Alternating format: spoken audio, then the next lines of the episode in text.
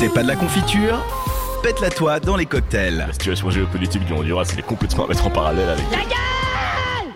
Anecdote. Les anecdotes, on va revenir euh, sur une anecdote en particulier avec toi, mon petit Bastien, mais accrochez-vous. Exactement, une anecdote euh, assez ouf, euh, assez oufissime, puisqu'elle se déroule en septembre 2005, euh, où Blizzard venait de créer un nouveau raid pour les joueurs les plus expérimentés de World of Warcraft, et a donc créé ce, ce raid où le boss final était un certain Akar, l'écorcheur d'âme, qui avait un sort bien particulier, qui était le sort de sang corrompu.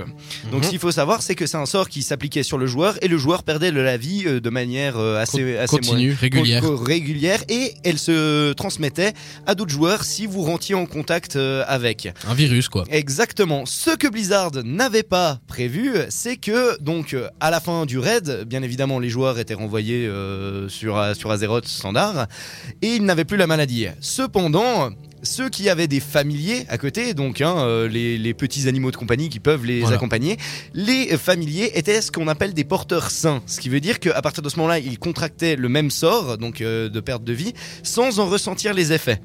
À partir de ce moment-là, qu'est-ce qui s'est passé? Ben, la plupart des joueurs sont allés dans les grandes villes et en rentrant en contact avec le familier d'un des joueurs qui avait contracté la maladie, eh bien, bien évidemment, euh, la maladie se propageait et ce, ce genre de choses. Ce qui fait que les joueurs de bas niveau, comme c'était un raid qui était vraiment pour le plus haut level de, Mhm. de, de World of Warcraft Vanilla, hein, donc euh, avant Burning Crusade, à partir de ce moment-là, ben, les, les joueurs de bas niveau étaient one shot et puis euh, leur, leur squelette restait, euh, restait au sol. Ce qui fait qu'on s'est vite retrouvé avec en fait des villes qui étaient couvertes euh, entièrement de, entièrement de squelettes. Un véritable génocide. Exactement, et même c'était pas un génocide parce qu'on pourrait par- parler d'une épidémie. Donc à Ouais. partir de ce moment-là, Blizzard a mis en place des quarantaines. Certains joueurs aussi, avec euh, notamment des soigneurs, euh, faisaient des quarantaines. Le truc, c'est que ça s'appliquait aussi à leur monture, dont les griffons et autres créatures volantes. Donc très vite, tout Azeroth a été euh, pollué par, enfin, a été, avait contracté la maladie, ce qui est devenu donc une pandémie. Et à partir de ce moment-là, on a pu ben, voir un peu la réaction des joueurs. Donc certains justement faisaient des quarantaines. La plupart des grandes villes étaient désertées puisqu'elles étaient pleines de tous les joueurs mouraient là-bas. Mais la plupart des joueurs euh, allaient se réfugier en, en campagne. Et euh, d'autres, au contraire, contractaient la maladie et décidaient justement d'aller euh, la faire euh, balader, ben, soit à Orgrimmar, soit à Hurlevent, donc les deux plus grosses villes de l'Alliance et Oui. de la Horde. Enfin, l'Alliance, ça n'existe pas. Pour la horde Pour la Horde L'Octar Hogar Et plus sérieusement, euh, des scientifiques, euh, deux ans après, en 2007, euh, se sont intéressés à ce cas parce qu'ils se sont rendus compte que c'est exactement en fait comme ça que se passe. Enfin, c'était très humain puisqu'au final c'était des, joueurs, donc ils avaient des, comportements très humains, même très stupides.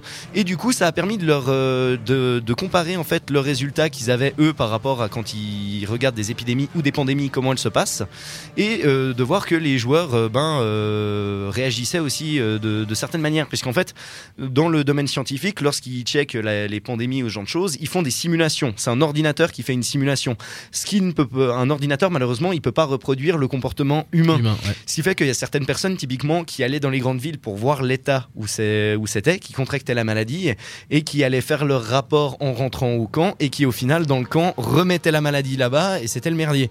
Donc au final il y a plein de comportements comme ça euh, qui sont pas calculables par un ordinateur et euh, du coup ben il y a euh, certains organismes de scientifiques qui ont voulu euh, qui ont contacté Blizzard pour pouvoir justement euh, savoir s'ils pouvaient justement faire un partenariat avec eux pour pouvoir faire des expériences.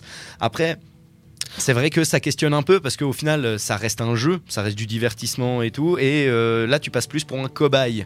Oui, mais tu restes. euh, le, le comportement que tu appliques reste un comportement qui euh, est possible de la part d'un être humain. Ouais. Et c'est ça qui est intéressant, justement, que dans cet univers, même malgré tout, de jeux vidéo, même si finalement c'est peut-être pas comme ça que tu te comporterais dans la réalité, euh, ton comportement est humain. Même si tu es, tu décides d'être le connard et puis de, de tout simplement euh, décide de, de propager à travers la carte la maladie, il rien n'empêche que c'est un comportement que certains pourraient avoir. Et du coup, c'est là que ça devient intéressant justement de pouvoir étudier ça. Ouais, et d'ailleurs, euh, Blizzard était plutôt pour ce partenariat avec euh, ce centre scientifique, et au final, euh, ils n'ont jamais redonné de nouvelles, donc malheureusement, on est passé à, à côté de ça.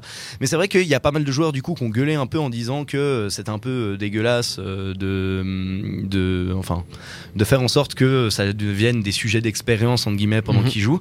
Pourtant, la majorité des joueurs, quand on leur parle, qui ont vécu vraiment la pandémie, quand on leur demande l'un de leurs plus beaux souvenirs de jeu sur World of Warcraft, ils vont parler justement de la peste, euh, de la peste du sang corrompu ressort, ouais. la peste du sang corrompu et c'est un truc que les joueurs ont adoré bien évidemment euh, par la suite euh, Blizzard a patché la, la chose ils ont fait un reboot total ce qui, ont, ce qui a fait qu'au final les familiers n'étaient plus pris Ouais. et ce, ce genre de choses mais moi je trouve ça assez intéressant de, voir qu'un jeu vidéo en fait peut amener énormément même euh, à- aux scientifiques et ce genre de choses et que ça permet d'avoir une vision ben, d'une société euh, même si elle est virtuelle quoi.